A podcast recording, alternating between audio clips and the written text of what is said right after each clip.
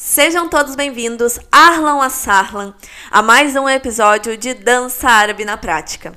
Eu sou Marina Pereto, bailarina, coreógrafa e professora de danças árabes, e este podcast tem o objetivo de desmistificar muitos assuntos relacionados à dança árabe. A quarta temporada do podcast Dança Árabe na Prática é financiada pelo Fundo Municipal de Cultura de Novo Hamburgo e hoje, no segundo episódio, vamos falar sobre roupa.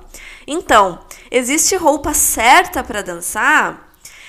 Bom, apesar de eu não gostar muito dessa palavra, né, certa, nesse caso eu posso dizer que sim, existe roupa certa para dançar, ou pelo menos adequada. E eu explico por quê, tá, gente? Primeiramente, sem pensar em apresentação, vamos apenas pensar na prática de dança, em sala de aula, certo?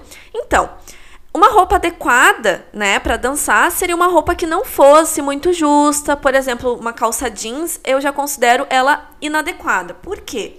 Porque uma roupa muito justa, ela delimita o teu movimento. Tu não vai conseguir chegar no máximo da extensão do teu corpo muitas vezes. É errado usar calça jeans? Não, não é errado, não chega a ser errado mas inadequado para uma atividade física. E elas podem te causar uma série de problemas na execução, né, que nem eu havia falado, mas também na saúde das suas pernas, ok? Dançar com roupas que dificultem a visualização dos seus joelhos pela professora, né? Isso em sala de aula ainda.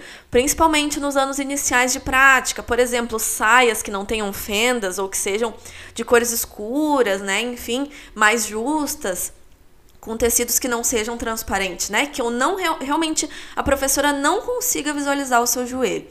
Nos anos iniciais, lembrando, né? Eu considero inadequado também, porque a professora ela precisa visualizar os joelhos para fazer a correção da postura, né? Mais efetiva. E então vocês já entenderam onde é que eu quero chegar, né? E por que, que eu tô comparando os anos iniciais com anos finais, né? Ou, ou enfim, quando já tiver três anos de dança, mais ou menos.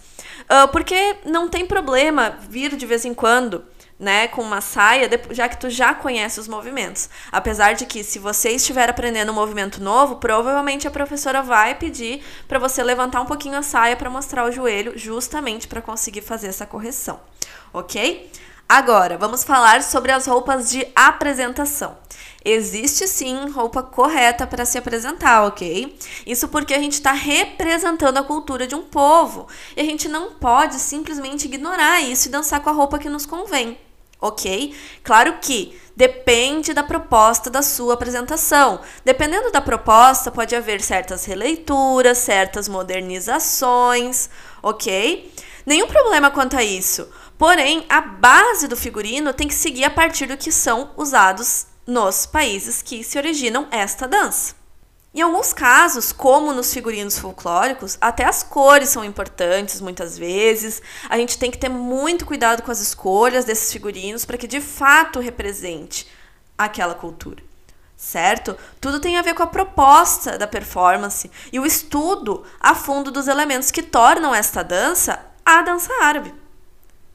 Se você dançar um oriental, o figurino de duas peças é o mais indicado.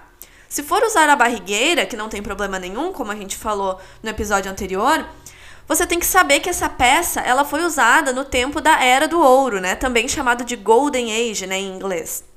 Porque se as mulheres mostrassem a barriga descoberta, elas poderiam ser presas. Então a gente tem que entender como que esse elemento ele era usado naquela época para se remeter ao corpo feminino, né? Uh, o que, que uh, realmente havia políticas que não deixavam as mulheres mostrar a barriga descoberta, né? Então, por que, que é importante adicionar esses movimentos com consciência? porque a gente daí vai saber realmente a fundo o que, que a gente está fazendo da nossa arte, ok? O vestido ele também pode ser utilizado né, nas performances de oriental, apesar de que a forma com que o vestido é feito hoje já é considerado um figurino mais moderno. E tudo bem, estamos vivendo em eras modernas, então não tem problema nenhum a gente utilizar esse figurino, ok? Os figurinos folclóricos, eles já são muitos, né? Pra gente entrar em detalhes em um episódio apenas.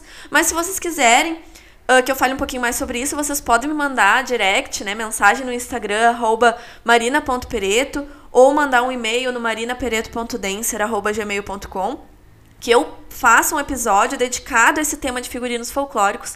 De repente escolho, né, aqueles que mais vocês têm interesse para falar, ok? Então, pessoal, esse foi o segundo episódio da quarta temporada de Dança Árabe na Prática. Eu espero que vocês tenham gostado desse tema, né, de figurinos, roupas. E nessa quarta temporada teremos também 15 episódios com assuntos diversos relacionados à dança árabe. Um grande beijo no coração de cada um de vocês e espero vocês na próxima semana. Até lá!